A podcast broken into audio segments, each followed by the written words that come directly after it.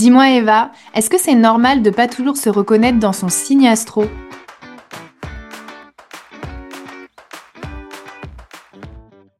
Bienvenue sur Astro Besties, je suis Hélène. Et moi, je suis Eva. Aujourd'hui, on va parler bah, un petit peu des clichés en astrologie et de pourquoi on peut ne pas se reconnaître dans son signe astro. Et puis, on va aussi décortiquer un petit peu plus euh, de façon un peu éducative ce qu'est une carte du ciel pour que vous compreniez que en fait, les signes, c'est vraiment une infime partie euh, de la carte et que c'est pour ça aussi qu'on peut avoir du mal à se reconnaître dans un signe parce qu'il y a tellement de facteurs euh, qui rentrent en jeu. Eva nous expliquera tout ça avec plus de détails, mais je voulais juste vous rappeler que l'astrologie, c'est un système de croyances ancien et que ce qu'on va voir dans les magazines, les horoscopes, tout ça c'est euh, des clichés, c'est très simplifié. Et euh, j'ai envie de dire évidemment qu'on va pas se reconnaître par exemple dans le signe du Gémeaux si on voit partout que c'est des psychopathes. Euh, oui, on va pas euh, se s'identifier à un psychopathe et heureusement. Donc c'est assez normal quand on a des visions un peu simplistes des signes.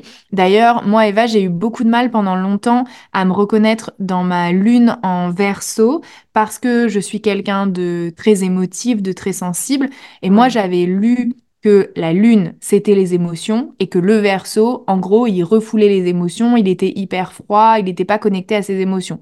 Donc moi, je le lisais genre mes émotions, c'est ma lune et ma lune, c'est pas d'émotions. en gros, c'est euh, le verso, euh, pas d'émotions ou hyper froid avec ses émotions. J'étais là, bah, c'est pas du tout ma personnalité, donc je comprenais pas.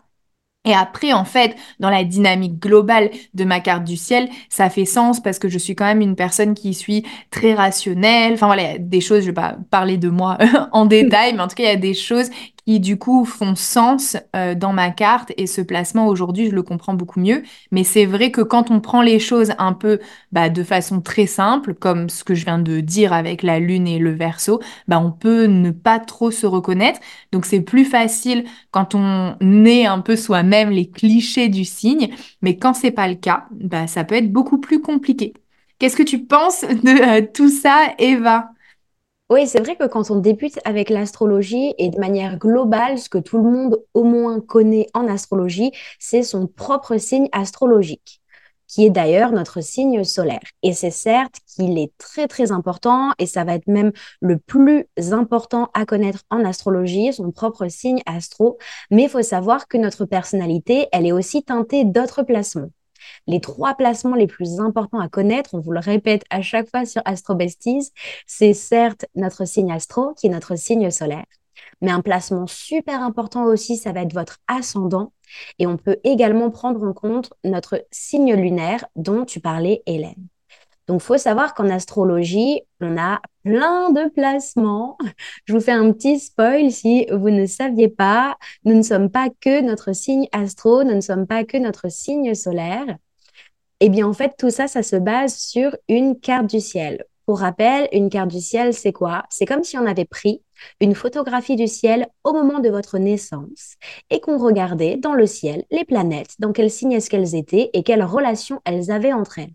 Donc, vous voyez, c'est pas seulement que votre signe solaire, mais ce qui est super important à prendre en compte en astrologie, c'est aussi toutes les autres planètes, dans quel signe est-ce qu'elles tombent, quelles relations est-ce qu'elles ont entre elles. Il existe même en astrologie les maisons. Ceux qui connaissent pas les maisons, c'est comme si on avait coupé le ciel en 12 parties et ça vient parler de certains domaines de votre vie qui peuvent être plus importants. Par exemple, la maison 10, elle vient parler du domaine de votre carrière, alors que la maison 7, elle vient plutôt parler de vos relations, de vos amours. Bref, votre signe astro, c'est qu'une petite partie de votre portrait astrologique et hum, ça s'illustre vraiment par exemple avec le cas d'Hélène qui est poisson, donc certes très sensible, très créative, mais elle a d'autres dominances astrologiques dans sa carte du ciel qui viennent relever d'autres parties de sa personnalité. Est-ce que tu peux nous expliquer un petit peu plus en détail tout ça chez toi, Hélène? Oui, bah moi j'ai une très très grosse euh, dominance eau.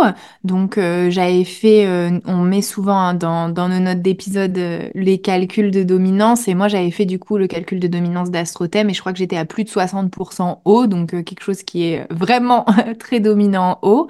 Et Pourtant, une autre énergie qui est très forte dans ma carte, mais si on regarde que les signes, on ne pourra pas le savoir, c'est l'énergie euh, saturnienne, qui est une énergie, on va dire, proche du Capricorne. Je pense que ça peut donner euh, une idée comme ça, même si c'est un petit peu différent, mais pour les gens qui connaissent pas euh, forcément hyper bien les planètes. Et pourquoi j'ai une énergie saturnienne? Parce qu'en fait, moi, j'ai un placement très fort dans ma carte du ciel qui est maison 10 en poisson, donc le signe des poissons tombe dans ma carte du ciel au même endroit que ma maison 10. Hein, voilà, les, deux sont superposés puisque toujours maison et signe sont superposés. Et moi, toutes mes planètes, quasiment, ont décidé de euh, se placer à cet endroit-là. Donc si vous regardez ma carte, en gros, il y a des gros espaces où il n'y a pas de planètes et soudainement un amas de planètes hein, qui sont conjointes, qui sont euh, très très proches ensemble au même endroit. Et cet endroit, du coup, c'est Poisson, maison 10. Ce qui signifie donc que aussi bien l'énergie poisson est très très forte, mais aussi l'énergie de la maison 10 est très très forte. Donc c'est pour ça en fait que on se reconnaît pas forcément tous dans notre signe astro, c'est parce qu'on n'a pas que notre signe solaire, on a d'autres dominances en astrologie comme pour Hélène, elle n'est pas que poisson ce côté émotionnel et créative, elle a aussi cette dominance en maison 10 qui est une partie de sa personnalité très ambitieuse, qui a envie de s'améliorer et qui a aussi euh, des hautes exigences. Eva, je vais te poser une question qui est, à mon sens, une grande question de l'astrologie, parce que je l'ai entendue, mais vraiment tellement de fois. Cette idée que l'ascendant prendrait le dessus à la moitié de notre vie. Qu'est-ce que toi tu en penses? Moi déjà, j'ai entendu vis-à-vis de l'ascendant plusieurs idées. Euh, parfois, j'entends que l'ascendant, c'est notre première impression, on va dire. Euh, c'est euh, voilà quand on rencontre quelqu'un, euh, ce qui ressort en premier, c'est l'ascendant. C'est le côté aussi un peu impulsif dans une situation, la façon dont je vais réagir un peu sans réfléchir impulsivement, c'est l'ascendant. Et enfin, j'ai aussi entendu que euh, l'ascendant, notre point de départ et qu'on était censé tendre vers quelque chose. Donc ça, c'est un peu plus dans une idée euh, d'évolution spirituelle, euh, d'évolution karmique, voilà, ce genre de, choses. Cette idée que l'ascendant, c'est le point A et qu'on veut arriver au point B à la fin de sa vie. Donc on aurait en effet cette ambition de soit donc peut-être abandonner d'une certaine façon l'ascendant, devenir quelque chose d'autre.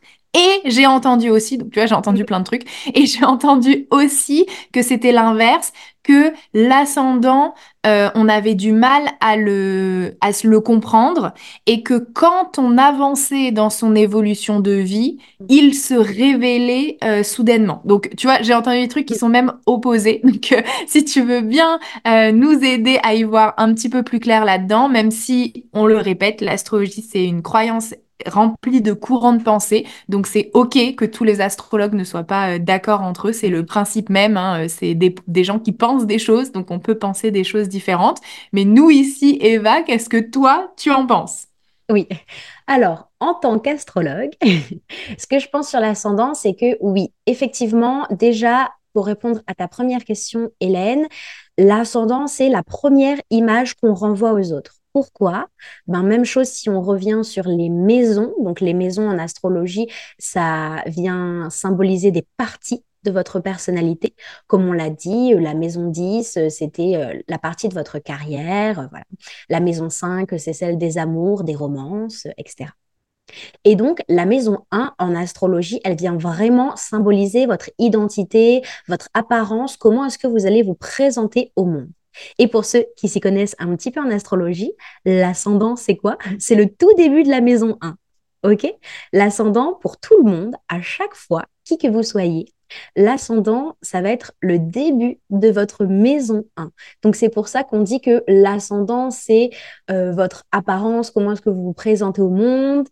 L'ascendant, c'est votre première impression, car il vient débuter la maison 1, une maison en astrologie qui symbolise l'apparence, comment est-ce qu'on se présente aux autres. Donc déjà, sur ça, c'est vérifié. Et c'est hyper drôle parce que moi, Eva, mon ascendant, c'est Gémeaux. Donc, euh, pour ceux qui connaissent pas, l'ascendant Gémeaux, c'est quelqu'un de très sociable, euh, qui est assez fraternel, qui fait des blagues avec les autres. Et de manière classique, c'est comme ça que si un inconnu me rencontre, c'est la première idée qu'il va avoir de moi. Alors que si on me connaît un petit peu plus en détail, on vient découvrir que mon signe astro, c'est le scorpion et qu'il y a quand même une grosse partie de ma vraie personnalité qui est plutôt dans le côté introverti, qui a du mal à faire confiance aux autres et à se livrer. Mais c'est vrai que dans les premières apparences, lors des premières impressions, je peux paraître comme quelqu'un de super sociable, qui est hyper à l'aise socialement, euh, alors qu'en vrai, je suis la team introvertie du scorpion. Et donc, pour aller plus loin dans tes questions, Hélène, c'est vrai qu'on entend beaucoup qu'à partir d'un certain âge, l'ascendant prend le dessus sur son signe astro et que c'est pour ça qu'on ne se reconnaîtrait pas forcément dans notre propre signe astrologique parce que l'ascendant prendrait à partir d'un certain âge le pas sur notre signe solaire. Alors, pour un petit peu plus de détails croustillants sur ça, effectivement, plus on avance dans le temps et plus l'ascendant est supposé prendre de la place dans notre personnalité. L'ascendant, il prend encore plus de place dans notre personnalité au moment du retour de Saturne. Un petit récap, vous vous rappelez? La carte du ciel, c'est quoi? C'est une photographie des planètes au moment de votre naissance. Eh bien, Saturne, il met à peu près 30 ans pour revenir au même endroit dans le ciel que le jour de votre naissance. Et donc, c'est ce qu'on appelle le retour de Saturne. Et le retour de Saturne, je l'adore, même s'il est assez intense à vivre. C'est la période, entre guillemets, entre 27 et 32 ans. Désolée, Hélène, tu es en plein dedans en ce moment. Et donc, ce retour de Saturne, c'est cette période entre 27 et 32 ans qui est assez chamboulante. C'est comme si Saturne, il vous prenait par les épaules et qui vous secouait et qui vous disait, par exemple, Hélène, maintenant, tu as eu 30 ans à peu près pour savoir qui tu étais. C'est le moment de t'aligner à la personne que tu deviens. Et donc, ce retour de Saturne, il amène pas mal de retournements de situation pour nous apporter plus de réalignement dans notre vie. Et ce retour de Saturne, il a entre autres, la fonction de nous permettre de connecter encore plus à notre ascendant. En fait, l'ascendant, c'est un petit peu comme une boîte à outils magique que vous avez. Et soit vous décidez de l'ouvrir et d'utiliser votre ascendant à votre avantage, soit si vous décidez de ne pas connaître votre ascendant, ben, on peut passer entre guillemets à côté et on continue notre chemin sans exploiter cette boîte à outils. Mais du coup, c'est cool parce que si on s'intéresse à l'astrologie, on a plus de pistes d'accès vers cette fameuse boîte à outils qui est l'ascendant et c'est comme ça qu'on peut l'utiliser à notre avantage. Voilà, un autre exemple sur moi parce que je trouve que, en tout cas, c'est assez parlant. Mon ascendant Gémeaux, comme je vous disais, c'est de base des dons pour m'offrir euh, voilà, un don pour les mots, pour la sociabilité, pour vraiment avoir un don pour l'expression et l'écoute. Et c'est vrai que initialement, je suis quelqu'un d'assez timide et d'assez renfermé. Et plus j'ai appris à connaître les dons que pouvait m'offrir mon ascendant, et plus je me suis rendu compte que effectivement, je suis pas le genre de personne qui est à l'aise à l'écrit, mais que à l'oral, il y a vraiment du potentiel pour moi et j'en fais d'ailleurs mon métier, hein, que ce soit dans le podcast, euh, dans les cours de yoga que j'enseigne ou alors avec mon écoute attentive euh, qui est très pointilleuse lors des séances astro.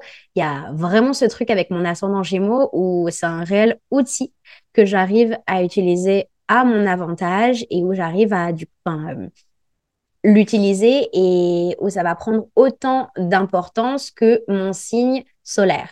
Donc, pour répondre aussi à ta question, Hélène, sur est-ce que l'ascendant prend le pas sur le signe solaire, il va pas manger, entre guillemets, le signe solaire de notre personnalité, mais l'ascendant, au bout d'un moment dans sa vie, et surtout à partir de la trentaine, il va prendre vraiment une place hyper importante, voire même autant importante que notre signe solaire, surtout si on s'intéresse à l'astrologie et qu'on prend conscience de notre fameuse boîte à outils des dons magiques que nous apporte l'ascendant.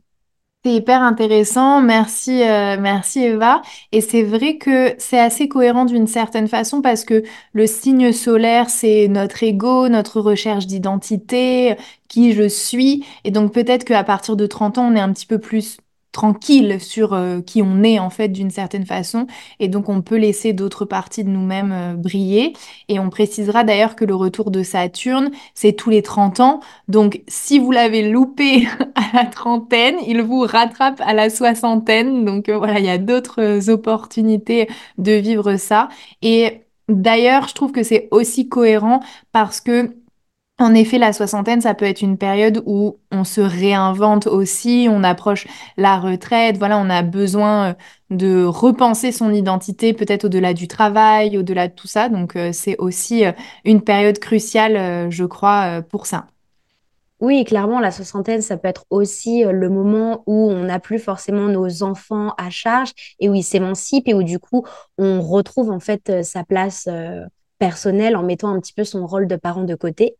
Et ceux qui ont de la chance, on peut même vivre un troisième retour de Saturne au moment du passage aux 90 ans. Et celui-ci, il est fait pour que vous puissiez partir en paix, régler les dernières choses, les derniers schémas à briser pour euh, ben, terminer en beauté, entre guillemets.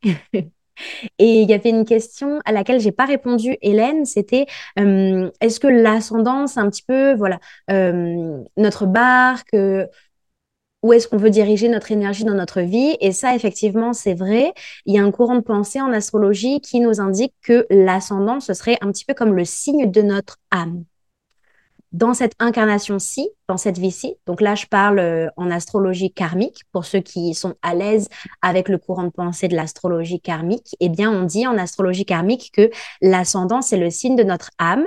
Notre âme, dans cette vie-ci, dans cette incarnation-ci, dans quelle direction est-ce qu'elle veut nous envoyer? C'est comme s'il y avait tout un petit peu dans l'univers qui nous poussait à aller dans la direction de notre ascendant. Merci beaucoup pour euh, toutes ces clarifications.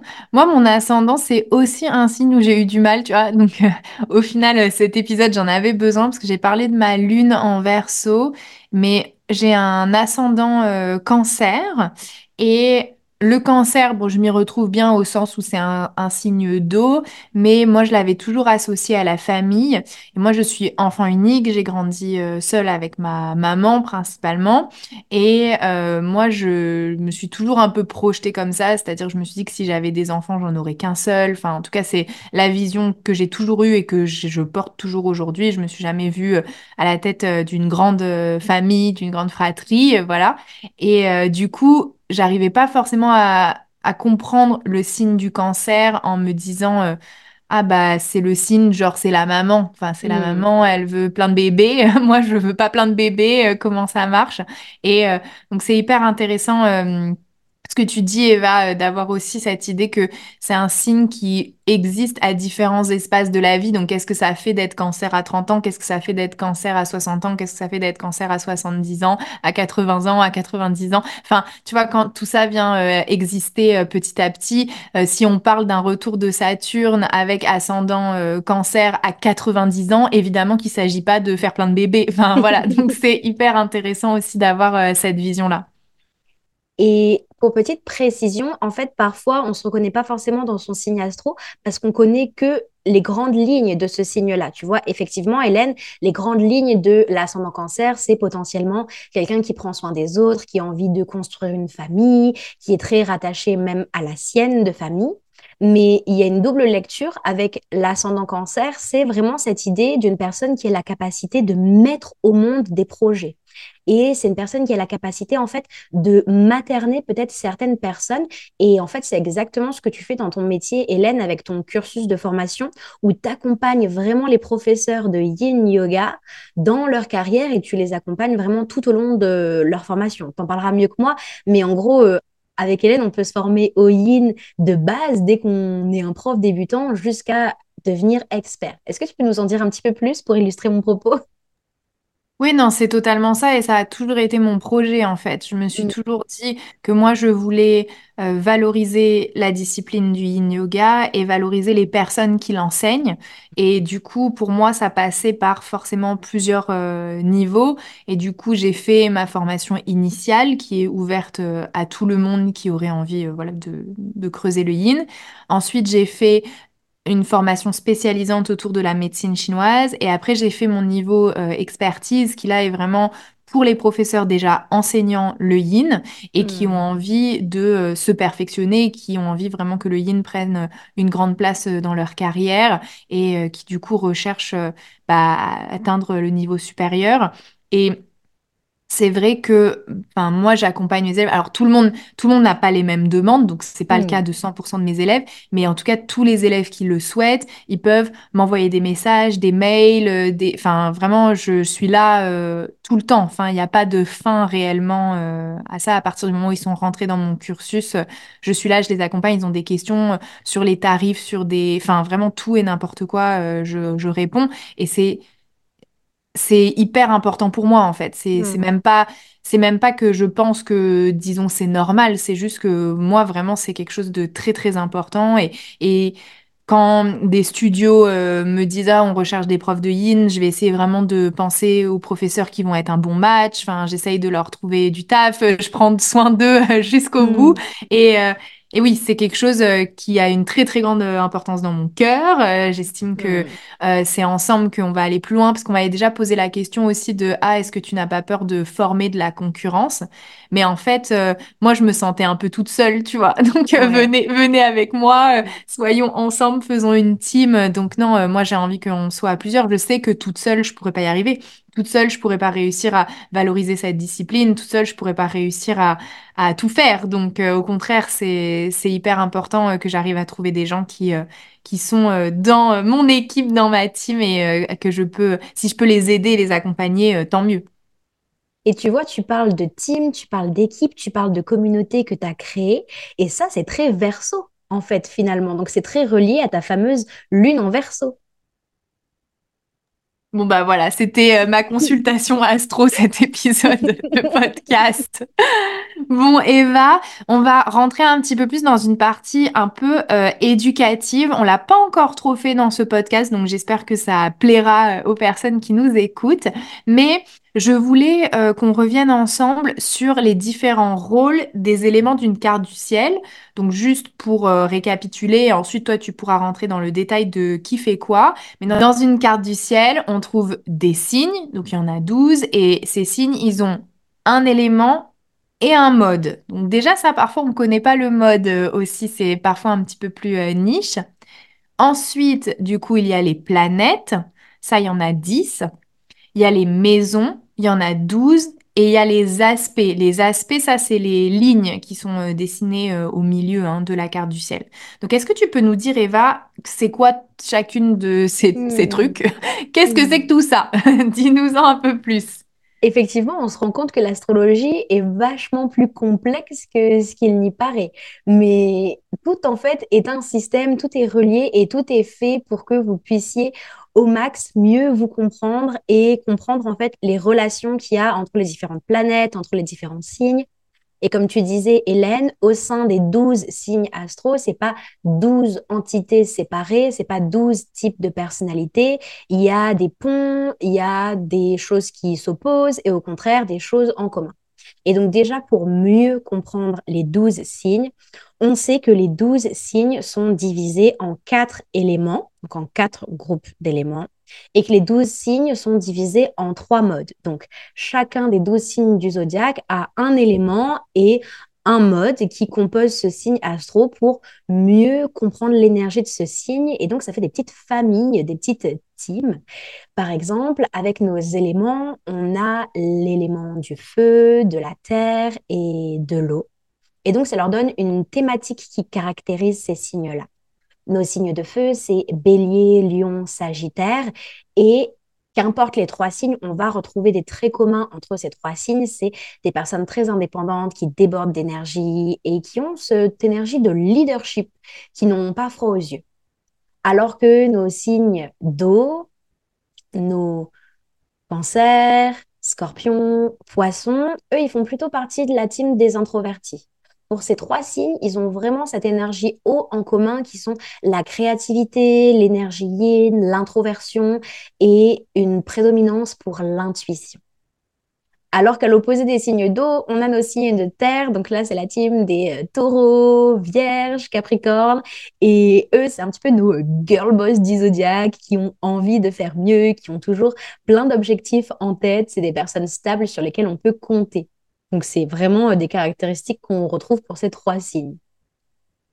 Alors que pour nos signes d'air, Gémeaux, Balance, Verseau, eux, c'est vraiment nos diplomates du zodiaque. Ils vont avoir une diction parfaite, ils vont être hyper doués en termes de communication, ils adorent faire des blagues. Bref, en général, on les remarque, c'est eux avec les signes de feu qui mettent l'ambiance dans les soirées. Donc déjà, vous voyez, sur les 12 signes, en fait, on retrouve les quatre éléments qui nous aident à faire des petites familles, en fait, de signes pour comprendre leurs relations entre elles. Et on pourrait faire la même chose dans les modes, parce que les 12 signes sont regroupés en trois modes, cardinal, fixe, mutable, bref. Donc on pourrait aller dans le détail de tout ça. Si vous avez envie de nous suivre au travers de l'exploration des 12 signes et d'implémenter ça dans vos cours de yoga, n'hésitez pas à faire notre formation Astro Yoga avec Hélène. On explique tout ça en détail pour que vous puissiez euh, incarner l'énergie des 12 signes et les implémenter ensuite dans vos séances. Mais bref. Donc vous voyez que grâce déjà aux éléments et aux modes, on peut mieux comprendre les 12 signes. Et en fait, il faut sortir un petit peu de OK, euh, je suis un signe. En fait, votre personnalité, elle est plutôt teintée de planètes. C'est-à-dire que les planètes, ça va être différents champs de votre personnalité dans lesquels les signes vont agir. C'est-à-dire que vous allez avoir une personnalité différente quand il s'agit de la manière dont vous vous comportez amoureusement que dans la manière dont vous vous comportez, par exemple, professionnellement. Donc, si on veut un petit peu plus de détails sur quel genre de personnalité on a au niveau amoureux, ben, on vient étudier le signe de sa Vénus natale. Alors que si on veut étudier un petit peu plus la manière qui nous motive, comment est-ce qu'on passe à l'action, on va plutôt étudier notre Mars natal. OK? Donc en fait, faut mettre de côté je suis un seul signe, je suis scorpion, je suis gémeaux, etc., etc. Mais plutôt se dire, OK, il y a un champ de ma personnalité qui est gémeaux parce que j'ai telle planète dans ce signe-là. Il y a un champ de ma personnalité qui est lion parce que, voilà, j'ai euh, Mercure dans ce signe-là, etc., etc. Donc, en fait, les signes, c'est plutôt des énergies. C'est plutôt des archétypes qui viennent teinter un placement astrologique. Et les planètes, elles, c'est un champ de votre personnalité dans lequel les signes vont agir. OK? Et donc déjà, si vous arrivez à comprendre qu'en astrologie, il y a des planètes, qu'il y a des signes, vous avez peut-être envie d'aller plus loin afin de découvrir le rôle des maisons. Les maisons, c'est vraiment très simple, même si on entend très peu parler. C'est le ciel qu'on a posé à plat sur 360 degrés. Donc, on a formé un cercle avec le ciel et on a coupé ce ciel en 12 parts. Et donc, ça, c'est nos 12 maisons. C'est des domaines de votre vie dans lesquels un placement astrologique peut ressortir. Donc, on l'a vu, la maison 2, c'est celle des finances, comment est-ce que vous allez subvenir à vos besoins, alors que la maison 10, c'est celle de la carrière, par exemple, la maison 5, c'est celle des romances, alors que la maison 7, elle, c'est plutôt le relationnel en général, c'est-à-dire euh, comment est-ce que vous allez être avec vos collègues, avec votre meilleur ami, avec euh, un inconnu. Alors que voilà, la maison 5, il y avait un petit peu plus de précision, c'est vraiment vos crush Tinder. Donc ça, c'est le rôle des maisons que j'adore. Et vraiment, la cerise sur le gâteau, et là, ne vous prenez pas la tête avec les aspects, c'est le dernier point qu'on étudie en astrologie. Les aspects, en fait, c'est ça nous parle des liens, des relations entre les différentes planètes. Et c'est pour ça, en fait, pour revenir à notre question initiale du podcast, pourquoi est-ce que je ne me reconnais pas dans mon signe astro? C'est que parfois, il y a certaines relations entre vos planètes qui bloquent. OK? Il y a certains aspects qui sont plutôt favorables et d'autres aspects qui sont conflictuels. Par exemple, l'aspect de la conjonction, on a peut-être déjà entendu parler, c'est quand il y a deux planètes au moment de votre naissance qui étaient quasiment alignées dans le ciel. Ça, c'est la conjonction. C'est comme s'il y a deux planètes qui venaient se tenir la main et se dire, OK, on va travailler ensemble. Par exemple, quelqu'un qui naît et qui, au moment de sa naissance, a son soleil conjoint à Mercure, eh bien, la planète de votre Soleil et la planète de Mercure vont venir se serrer le coude et se dire, OK, dans la personnalité d'Hélène, par exemple, on va fonctionner ensemble. Et il peut y avoir des aspects plus conflictuels comme des carrés ou carrément des oppositions. Il y a certaines personnes qui viennent me voir et qui me disent, Eva, je me reconnais certes dans mon signe, mais il y a une partie de ma personnalité qui fonctionne pas avec mon autre partie j'ai une partie très extravertie, une partie très introvertie, comment ça se passe, etc. Je ne comprends pas en fait. Est-ce que je suis bizarre d'avoir toutes ces pans de ma personnalité qui fonctionnent pas très bien ensemble? Eh bien ça, parfois, ça vient souvent s'expliquer par des aspects, des relations entre des planètes qui sont opposées, qui sont conflictuelles, et c'est OK. C'est ce qui fait la beauté de votre personnalité. Merci Eva, ça illustre le fait que c'est complexe Hmm. et euh, que c'est pour ça euh, que c'est intéressant de voir un astrologue. Sur euh, les planètes, t'as pas mentionné, mais en astrologie, on a aussi cette notion d'une planète qui est à la maison, en exil, en chute. Donc ça aussi, c'est en fonction de, du signe, pour le coup, du signe où tombe la planète. Si par exemple la planète de Neptune, qui est la planète des poissons, tombe en poisson, on va dire qu'elle à la maison. Bon, je vais pas faire euh, plein d'exemples, mais du coup, c'est pour vous donner une idée qu'il y a plein de choses qui vont faire qu'un placement va être aussi très fort ou plutôt faible. Donc on peut se dire, ah bah je me reconnais pas dans tel signe, et au final on se rend compte que bah oui, en effet, c'était un placement qui est un peu éteint de la carte du ciel. mm, mm, mm. Carrément. Et après, on va aussi parler du fait que, bah, en fait, c'est aussi normal euh, d'évoluer dans sa vie et de pas se reconnaître dans tous les caractéristiques des signes à chaque instant de sa vie. D'ailleurs, chaque signe ont des points positifs et des points Ouais. négatifs. Et du coup, bah, tant mieux si on n'incarne pas euh, tous les défauts des signes, en soi, tant mieux. Et on ne peut pas aussi, malheureusement, incarner toutes les qualités des signes. L'astrologie nous parle aussi euh, d'évolution et de transformation. Donc il y a notre propre, euh, nous, évolution personnelle en tant que personne. hein, voilà les choix que l'on fait, puisque nous, avec Eva, on ne croit pas à l'astrologie euh, prédictive. hein, on pense que vous avez votre libre arbitre. Mais du coup, l'astrologie aussi, elle a un système dont tu vas nous parler, Eva, qui parle en fait euh, de mouvement et de transformation. Parce que là, on a beaucoup parlé de la carte du ciel et la carte du ciel c'est fixe. Tu as commencé à nous parler un petit peu des retours de Saturne, de tout ça. Est-ce que tu veux nous parler des transits, Eva? Les transits qui, du coup, euh, ont un impact sur Mm. euh, la façon dont on va ressentir des placements de notre carte. Oui, clairement, je vais vous parler des transits, mais avant, je voulais simplement répondre à ce que tu viens de dire. Hélène, effectivement, en fait, chaque signe astro a un côté positif et a des défauts. Et parfois, en fait, euh, on malmène l'astrologie en disant, bah, je vais donner mon propre exemple parce que je le connais bien. Oh, bah oui, euh, voilà, je suis un peu une cata au niveau euh, relationnel, moi, Eva, parce que je suis scorpion. Et du coup, voilà, je suis scorpion, donc ça justifie le fait que, désolé du langage, je fais de la merde au niveau amoureux. Non, non.